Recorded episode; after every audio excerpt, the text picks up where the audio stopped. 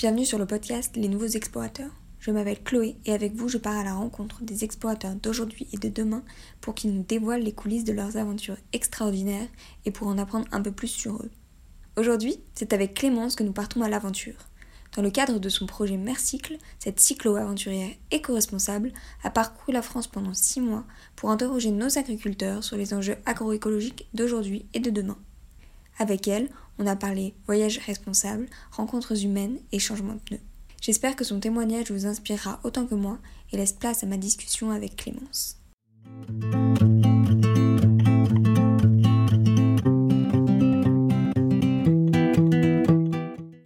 Bonjour Clémence, alors je suis ravie de te rencontrer et on va pouvoir un peu échanger sur ton projet.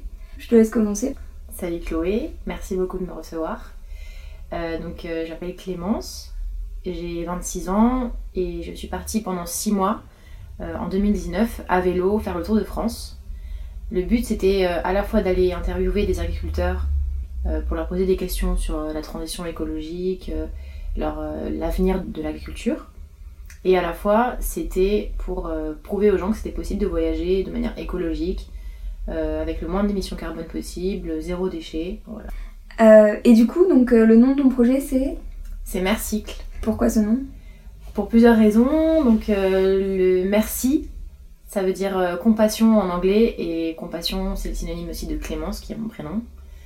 Euh, après c'était la contraction avec le cycle, donc le vélo, mais aussi un peu le cycle de la vie, le, recyclage, tout ce qui est cyclique en fait. Et après quand tu regardes chaque lettre, ça fait mon tour de France, ER c'est éco-responsable, à bicyclette. C'est un peu tiré par les cheveux mais il y a donc une grande signification. Oui, il y a plusieurs significations et, je trouvais qu'elle sonnait bien. Voilà. Bah oui, en effet. Alors, euh, on va revenir un peu sur euh, ton projet, donc euh, comment ça s'est déroulé, ce que tu en as retiré. Mais j'aimerais bien commencer par comment tu l'as organisé. Donc, d'où t'es venue cette idée? Alors, moi, je suis ingénieur agronome et j'ai fini mes études en septembre 2018. Et je savais pas vraiment ce que je voulais faire, je me sentais pas encore trop légitime de ma formation, du fait d'être ingénieur j'avais pas l'impression de connaître beaucoup de choses sur l'agriculture. Et, euh, je voulais vraiment euh, aller sur le terrain pour euh, voir les personnes concernées en fait.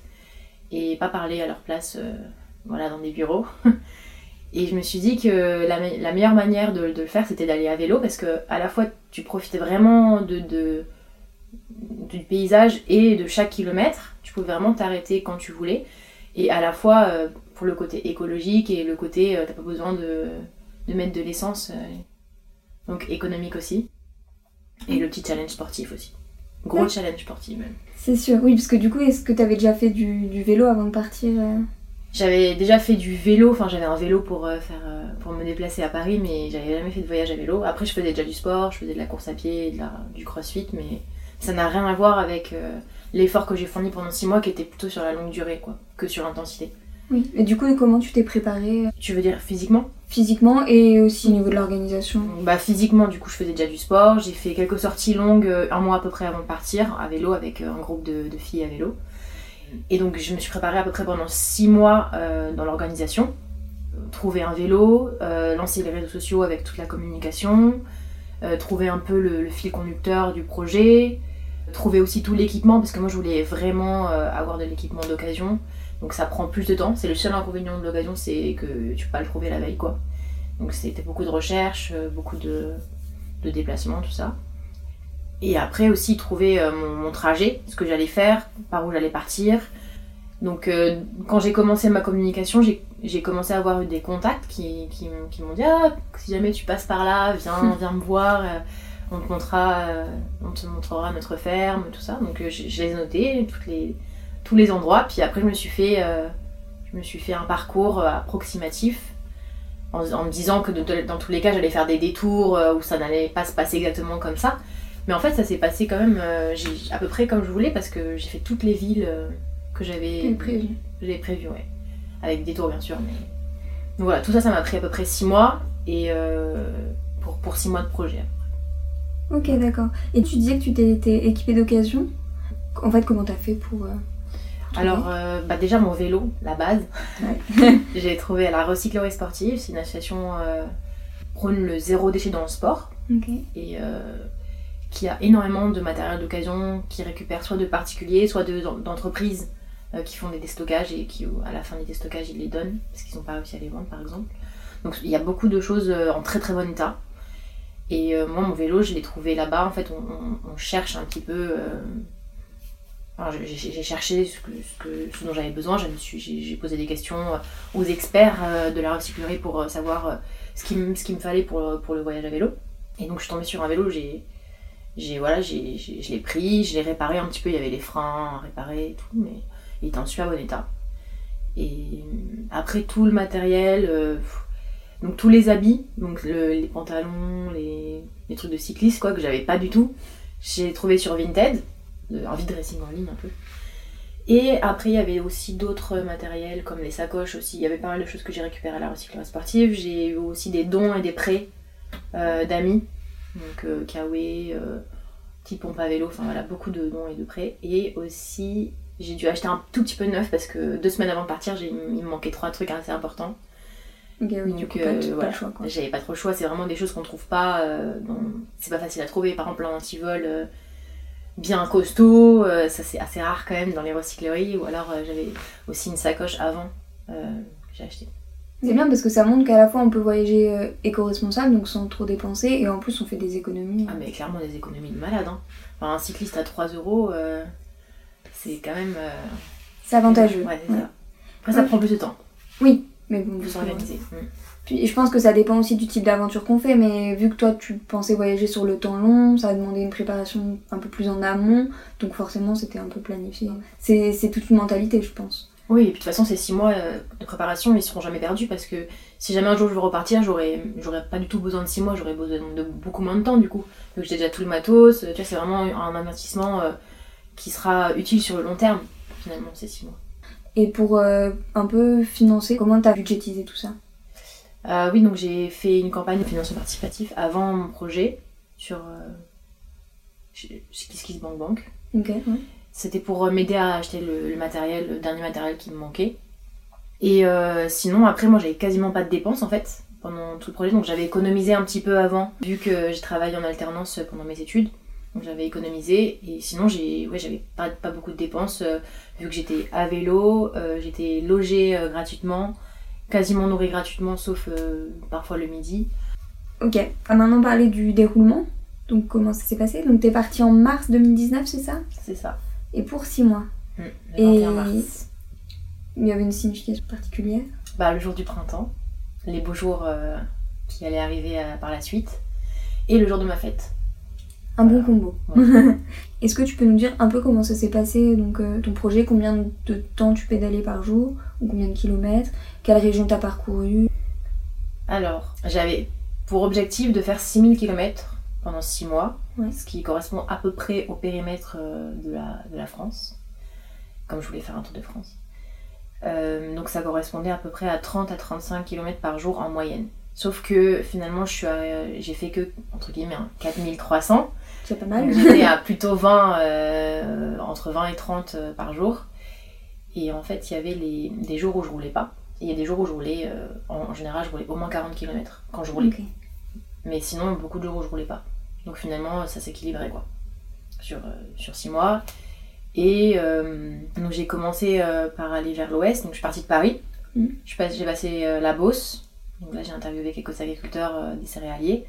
Après, je suis allée en Bretagne. Puis après, je suis descendue toute la côte, euh, toute la côte ouest jusqu'à Bordeaux. Enfin, en passant avant par euh, le Périgord et la Dordogne. Donc je connais bien la France. Ah, on révise la géographie du coup. Ah bah là, euh, vraiment, je connais bien la France. hein. Et après Toulouse, et je suis remontée après vers Lyon, et tout droit jusqu'à Nancy, Nancy-Metz, puis après je suis allée à l'ouest, enfin pour retourner vers Paris. Ouais, du coup après, je, suis, je suis passée par Amiens, puis Beauvais, et après Paris. Tu m'as dit tout à l'heure que tu avais un peu prévu euh, avant de partir euh, qui t'allait interviewer, comment, enfin ton trajet. T'avais vraiment tout planifié, tout cadré ou c'était euh, prévu au jour le jour? Alors, pas du tout euh, tout planifié, vraiment. Il n'y avait que euh, une dizaine de, de contacts que j'avais sur tous les six mois. Et quand je suis partie, j'avais la, première, la première ferme, j'avais prévu. Mais après, je savais pas du tout ce que j'allais ce que j'allais voir. Donc, le, le deuxième jour, du coup, euh, après la première interview, j'étais en train de rouler. Et là, j'ai demandé à un agriculteur qui était sur, sur le bord de son champ en train de ramasser des, pierres. Et je lui ai demandé, voilà, bonjour, voilà, je suis, je suis en train de faire un tour de France à vélo pour aller voir les agriculteurs. Est-ce que vous pouvez me donner des contacts par hasard? Et je tombée sur un agriculteur qui était super gentil, qui m'a donné euh, plein de contacts, qui m'a même donné un rendez-vous à la coopérative où il y avait une, il y avait une réunion mensuelle, tout ça. Donc euh, j'ai pu avoir plein de contacts, j'ai fait des interviews et de là, après de fil en aiguille, bah, j'en ai eu d'autres en fait. Après, en demandant à chaque fois, vous connaissez quelqu'un, mais plutôt vers l'ouest, tu vois, pour avancer. Ok, tu t'es, t'as construit un peu. C'est ça, euh, vraiment que avec le bouche à oreille, plus les, les quelques contacts que j'avais avant. Ok. Mais dans tous les cas, le bouche à oreille, c'était incroyable, quoi. Mais un, un agriculteur, ça a énormément de contacts. Hein. Et oui. Vraiment. c'est super parce que ça mêle beaucoup d'humains euh, à l'aventure. Enfin, c'est un peu centré autour de ça. C'était le but. Hein. Bah, si, si, tu vas en voiture, ben, tu, tu te rends pas compte de, de, de, tout ce que tu rates, en fait c'est énorme, mais chaque kilomètre est important, surtout à vélo, euh, chaque kilomètre c'est précieux en fait. Tu peux, euh, il peut se passer tellement de choses euh, sur un kilomètre. Et du coup, mais alors, vu que c'était pas vraiment prévu où t'allais, qui tu voyais tel ou tel jour, comment tu faisais le soir pour dormir Donc j'ai utilisé principalement l'application Warm Showers. c'est un peu comme Couchsurfing, mais plutôt pour la communauté cycliste. Donc c'est que des voyageurs à vélo, voilà, qui, qui ont qui demande hébergement et c'est gratuit. Et en général, euh, la personne qui héberge, elle offre le repas. C'est pas du tout euh, obligatoire, il n'y a rien obligé. Et puis même, parfois, c'est juste un, un, bout de terrain si t'as une tente. Moi, en l'occurrence, j'avais pas de tente, donc euh, je ciblais quand même un petit peu les gens. Et, et voilà, sinon, j'ai, parfois, je dormais aussi chez les agriculteurs. C'était assez rare parce que je préférais pas mêler vie privée et vie professionnelle. Et puis parfois, c'était chez des amis. J'avais des amis un peu dans la France, euh, éparpillés. C'est plus pratique parce que ben, t'es, là cool, euh, alors que voilà, quand tu vas chez un agriculteur, c'est quand même, tu vas, dois faire attention, tout ça. Est-ce que des fois t'as eu des petits couacs, t'as eu un peu peur de pas pouvoir, euh, enfin de pas savoir où dormir le soir? Ouais, ça m'est arrivé deux fois. Et. Tu je me rappelle plus de ces deux fois-là que des. c'est souvent comme ça. Hein. Des, des, fois où tout s'est bien passé. Et, quand, en plus, j'avais pas de tente. Donc je pouvais même pas me. au cas où. Pas de solution de repli. Voilà, c'est ça. Et, euh, et, je suis arrivée en gros un peu tard. Donc, les, deux, les deux situations c'était. Je suis arrivée un peu tard aux endroits là. Les endroits, il n'y avait pas trop d'hôtels disponibles. Les Airbnb tout complet parce c'était y avait des événements. Et euh, j'ai fait deux trois euh, tocages de porte et on m'a refusé, tu vois. C'est vraiment les, les, deux, les deux mêmes situations. Et, et après, euh, je me suis débrouillée parce que j'ai un peu insisté. Mais euh, voilà, sinon après on anticipant un minimum, mais parfois je demandais le jour pour le soir, et c'était bon. Mais quand ça, quand ça marchait pas, ou quand je prévoyais pas, voilà, ça m'est arrivé deux fois, mais je me suis quand même. Bon, j'ai trouvé. Je suis pas dormi, pas dormi dehors dans la rue. Ça va. T'as dit que t'avais lancé les réseaux sociaux avant le début du projet. Est-ce que t'avais un soutien de leur part justement quand tu faisais face à des petits problèmes comme ça, ou même juste pour leur communiquer l'avancée de ton projet? Ben, tout ce que je te dis, je le faisais du coup, exactement. Et, euh, et d'ailleurs, ça m'a beaucoup aidé de construire cette communauté parce que c'est vraiment des gens qui, qui sont intéressés par euh, le vélo, qui sont intéressés par le sport, les choses un peu éco-responsables. Et du coup, quand je suis partie, euh, j'ai vraiment eu du soutien de fou. Et dès que j'avais des petits problèmes que je partageais, parce que du coup, je me sentais un peu moins seule, et ben j'avais du soutien. Et même les choses qui. Euh, quand tout allait bien aussi, je partageais et là les gens étaient super contents. Et du coup, ça m'a vraiment beaucoup aidé. Franchement, on dirait pas comme ça, mais. Enfin, je m'attendais pas à ça euh, des réseaux sociaux. Mm. Parce qu'on on a tendance à dire que les réseaux sociaux ça nous éloigne. Mais en fait, là, moi de base, j'étais déjà éloignée des gens. j'étais toute seule. Donc, euh, ça aurait pas pu plus m'éloigner des gens. À part, du coup, les agriculteurs et les gens que j'ai rencontrés vraiment, que là, c'était en direct. Euh, la, communauté m'a pas mal aidé. Euh, et, je suis contente parce qu'elle continue de grandir même après, euh, après mon retour, avec des projets que je lance qui sont un peu plus liés sur la vie quotidienne. Voilà, Donc je suis contente. D'accord. Donc, donc oui, donc ils, te soutenaient aussi quand tu avais des moments de down. S'ils étaient pas là ou tu pouvais pas. Est-ce qu'il y a des moments où tu as pensé à arrêter l'aventure? Bah oui, forcément, souvent. Hein. Ça m'est arrivé à la fois quand c'était une journée euh, difficile. Journée difficile, ça pourrait être euh, une journée où il y a vraiment un temps pourri, où il y a beaucoup de montées, ou, euh, alors, je sais pas, t'as pas très bien ou pas, très, pas assez mangé. Du coup, t'as pas beaucoup d'énergie, ou juste la motivation mentale. Vraiment, le mental, parfois, il est, pas là, quoi. Et ça, c'était dur, mais, je me disais que voilà, j'en étais arrivée là et que enfin voilà il fallait que je continue que qu'il fallait pas que j'abandonne et, et que dans tous les cas quand j'allais rentrer j'allais trop avoir envie de repartir. Donc il fallait que je profite même des mauvais moments euh, parce que dans tous les cas ça même ça ça allait manquer finalement.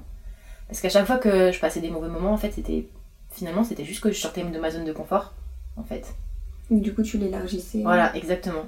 Et ça au début je m'en rendais pas forcément compte. J'étais plutôt euh, dans le dans le déni et dans le ah non c'est horrible mais en fait après je me suis rendu compte c'était trop bien. Par exemple quand je suis partie j'avais super peur de crever parce que j'avais déjà réparé les chambres à air mais avec de l'aide et euh, pas dans une situation euh, voyage à vélo. C'était dans un atelier où il y avait tout et voilà. Et j'avais super l'appréhension de crever et pas savoir bah, bien réparer et du coup être bloqué et comme j'avais pas de tente ça me faisait vraiment flipper et euh, donc la première fois que j'ai crevé Vraiment, c'était au bout de deux mois et demi en plus. Donc, euh, tu vois, genre, je me suis dit, non, pitié et, euh, et finalement, j'ai réussi quasiment toute seule. Juste à la fin, on m'a aidé parce que ma pompe, elle marchait pas très bien. Et en fait, à partir de la deuxième fois où j'ai crevé, je m'en fichais de crever, vraiment. C'était parti de ma tête. Vraiment, ce- cette peur a été, partie, quoi. Il fallait que tu te confrontes à la situation Voilà, en fait c'est pour ça. te voir que c'était pas, pas si grave que ça. Ouais. Après, pareil, le- le- la pluie, j'avais un peu peur de la pluie. Et pareil, en fait, j'ai eu de la chance de partir. Enfin, je suis partie aussi à un moment où c'était le printemps-été, donc il y avait quand même moins de pluie. Et, et en fait, il a plu parfois et c'était pas horrible. Ok. Le pire, c'était le vent, par contre.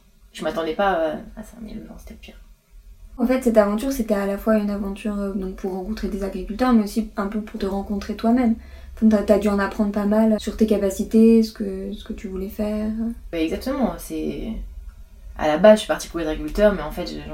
Ça m'a enrichi autant que de kilomètres parcourus. Enfin, vraiment, chaque, fois, c'était les rencontres déjà m'ont beaucoup enrichi vu que j'ai appris des choses, juste euh, des connaissances sur l'agriculture, des connaissances techniques, sur le sur les gens et enfin côté social, c'est hyper important quand on rencontre euh, plusieurs personnes par jour, tous les jours, pendant six mois. Ben, tu vois, t'es vraiment euh, à fond dans, le social, dans les gens, c'est génial quoi. Et euh, bien sûr, sur ma capacité physique, j'ai appris beaucoup de choses. Je me suis dit, je j'avais beaucoup de résilience physique finalement. quand je pensais que je pouvais plus continuer, ben en fait j'ai continué. Je ah ouais, en fait, j'ai encore de l'énergie, je, je suis forte. Et euh, mental, pareil, quand je voulais plus, euh, quand je voulais plus continuer, mais c'était pas vraiment physique, c'était vraiment genre juste le mental. Que j'ai continué, c'était horrible. Mais euh, quand je suis arrivée après chez, chez la personne qui m'hébergeait, c'était génial. J'avais l'impression que juste le repas, c'était un repas de malade. Alors que par exemple, ça pouvait juste des, des pâtes, tu vois. Mais tellement j'avais galéré avant, c'était ouf. Les, juste les pâtes, c'est les meilleures pâtes de ma vie, tu vois. Donc tout ça, c'était c'était hyper enrichissant de tout point de vue. T'apprends à redécouvrir les choses simples en fait. Ah mais clairement. Mais de toute façon, quand tu vis pendant 6 mois avec une sacoche euh, derrière, euh, tu, vis avec le plus minimalisme. simple possible et t'es euh, t'es obligé de faire euh, des compromis sur, sur ce que tu prends. Donc j'ai voilà, j'étais dans le minimalisme et c'était assez agréable parce que quand je suis rentrée en plus je me suis dit oh là là mais j'ai trop de trucs ici chez moi. Alors que finalement j'ai pas tant de trucs mais ça me perturbait pendant 6 mois j'ai vécu avec une sacoche et une petite trousse de toilette et, et en fait on a besoin que de ça quoi. On se rend compte des fois que qu'il n'y a pas besoin de tant, tant de choses. Et du coup, donc là, tu parlais de l'après, que ce que ça t'a fait en rentrant. Est-ce que tu as bien vécu le retour ou globalement c'est- c'est assez compliqué? Pour être honnête, euh, c'était un peu compliqué. Je, j'avais hâte de rentrer les deux dernières semaines de mon, de mon voyage parce que à la fin, je commençais un petit peu à me lasser. Le temps, il commençait un peu à être moins bon et puis je me forçais un peu. Et j'aimais pas trop le fait de me forcer. C'est, quand tu te forces à faire quelque chose, au bout d'un moment, il faut, faut que t'arrêtes quoi. Alors qu'à la base, j'étais partie pour kiffer à fond. Voilà, j'avais plus envie de, de me forcer. De toute façon, c'était, il était temps de rentrer. Et j'avais plein d'autres projets euh, dans ma tête euh, que j'avais hâte de commencer. Je me disais, dès que je rentre, je fais ça, ça, ça, ça. Et en fait, euh, je pensais pas, mais pendant plusieurs semaines, plusieurs mois, même encore aujourd'hui, je, je trouve que c'est dur parce que. En fait, maintenant, je me dis que ma vie, elle est, elle est moins bien parce que je la compare à- aux six mois que j'ai passés qui étaient incroyables, extraordinaires, hyper intenses niveau, euh, niveau tout. Alors qu'en fait, la vie que j'ai aujourd'hui, c'est la, une vie normale. Et, c'est... et moi, je pense qu'elle est moins bien. Alors qu'en fait, c'est juste la vie normale, c'est, juste mon projet qui était hyper euh, intense. Tu vois ce que je veux dire? Mm. Du coup, c'est compliqué, à, même après 4 mois, à me, à, me, à me le dire, quoi. À me dire que non, mais c'est bon, euh, c'est énorme ce que tu as fait, le projet, euh, c'est bon, maintenant, c'est, ta, vie, elle, est bien, elle est normale. C'est juste, tu te mets trop les, trop les exigences trop haut. Et euh, du coup, j'ai quand même. euh, j'ai quand même fait du. Enfin, je faisais du sport, j'allais, j'ai fait des conférences, j'ai, voilà, fait quand même des, petits trucs à droite à gauche. Mais c'est vrai que de plus avoir un, objectif, un projet concret comme ce que j'avais il y a un an par exemple, que c'était de partir six mois, c'est, vrai que c'est ça, c'est un peu perturbant. Ouais, pour le moral, c'est. Bah ouais. Tu parlais de conférences et tout ça. T'as des projets pour continuer à faire vivre cette aventure? Bah déjà continuer un petit peu ce que je fais sur les réseaux sociaux, qui sont de un peu sensibiliser les gens à adopter un mode de vie plus durable, que ce soit dans l'alimentation, dans le voyage, dans le sport, euh, dans les vêtements. Donc ça j'aime bien, parce que j'ai des retours en plus, donc ça fait vraiment plaisir. J'ai des retours directs. Après euh, j'ai fait donc, des conférences sur mon voyage, sur l'agriculture, et j'aimerais bien en refaire. Là j'en ai aussi une prévue en juin. Je vais faire une conférence euh, au festival euh, Green River Valley en Normandie. Et j'aimerais bien en faire plus. Pour l'instant, je me, je me mets pas la déterre pour aller contacter les gens pour en faire. Comme j'ai aussi un autre projet, c'est d'écrire un livre. Je me dis que ça ira de pair en fait. Une fois que j'aurai publié mon livre, là, je me, je me sentirai encore plus légitime de faire des conférences et en tout cas sur, euh, sur le sujet que je vais traiter sur, sur mon livre. Quoi. Ce sera surtout sur l'agriculture. Ok. Oui, parce que du coup, donc ton sujet, c'était comprendre un peu euh, les enjeux de l'agriculture euh, à l'heure actuelle et, et comment faire face aux changements qui, qui sont nécessaires. Exactement. Euh, en France, du coup, plutôt. Ouais. Même s'il y a des choses en France qu'on peut utiliser euh, partout. Et, euh, et du coup, c'est pour ça que c'était important pour moi d'aller voir à la fois des gens qui étaient un peu dans la transition déjà, donc euh, bio, euh, un peu alternative, mais à la fois aussi des gens dans le conventionnel qui n'avaient pas forcément la même vision de l'avenir. Et ça, c'était hyper important pour moi d'aller voir vraiment les deux types d'agriculture. Pour avoir un avis à un maximum euh, non biaisé par juste aller voir des gens écolos ou juste aller voir des gens conventionnels. Est-ce que tu as envie de repartir ou juste en tout cas continuer à faire du vélo pendant tes voyages? Pour l'instant, j'ai pas le projet de repartir à vélo. J'ai d'autres projets, c'est déjà de partir de Paris. j'aimerais bien. Et hum, mais par contre, j'aimerais bien en refaire dans ma vie parce que euh, le voyage à vélo, euh, je pense que tous les gens qui ont fait un voyage à vélo euh, le diront. C'est une expérience qui est incroyable et, vraiment à refaire quoi. Vraiment. Après, sur six mois, pour, l'instant, je, je me sens pas. Voilà, je n'ai pas du tout le projet de faire six mois déjà. D'écrire mon livre, euh, ça me prendra déjà six mois aussi. Mais, euh, mais ouais, faire des petits trucs à vélo, deux semaines, euh, ça pourrait être cool. Alors, on va en venir aux questions un peu plus générales, enfin la fin des questions. Mhm. Qu'est-ce que tu donnerais comme conseil à une personne qui a envie de partir mais qui n'ose pas se lancer? Euh,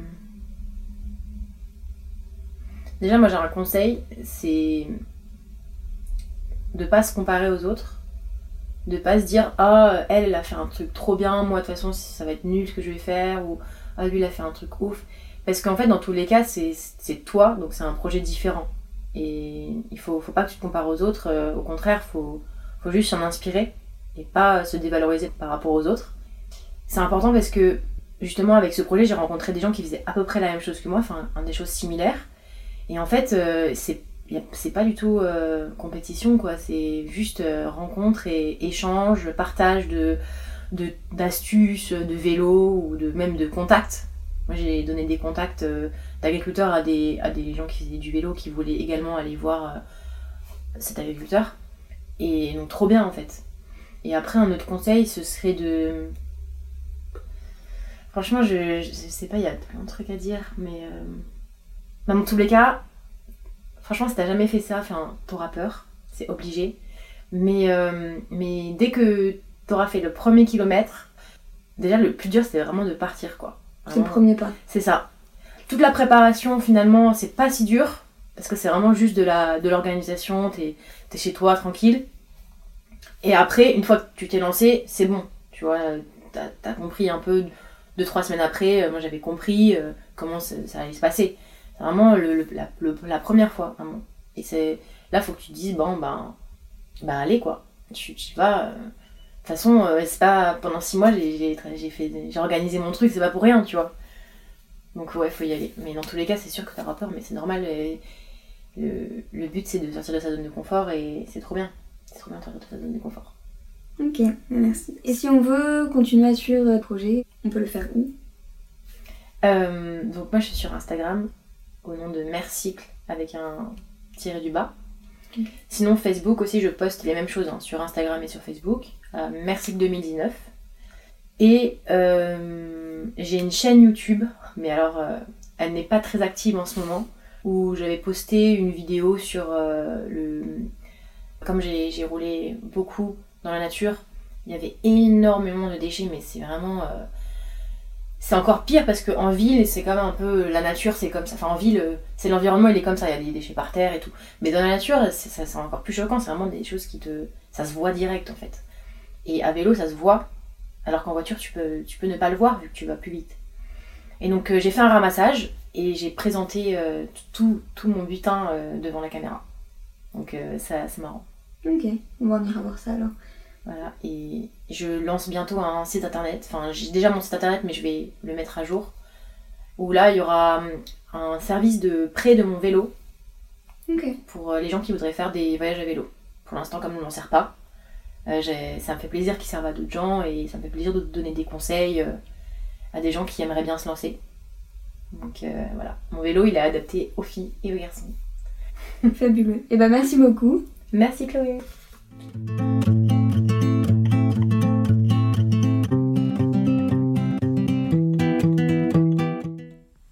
Je vous remercie d'avoir écouté ce podcast jusqu'à la fin et j'espère que cette aventure vous a plu. N'hésitez pas à aller faire un tour sur les réseaux sociaux de Clémence pour suivre la suite de ses projets. Elle se fera un plaisir de répondre à toutes vos questions. Sachez aussi que vous pouvez retrouver toutes les notes de l'épisode dans la description du podcast. Et sur ce, je vous dis à bientôt pour de nouvelles explorations.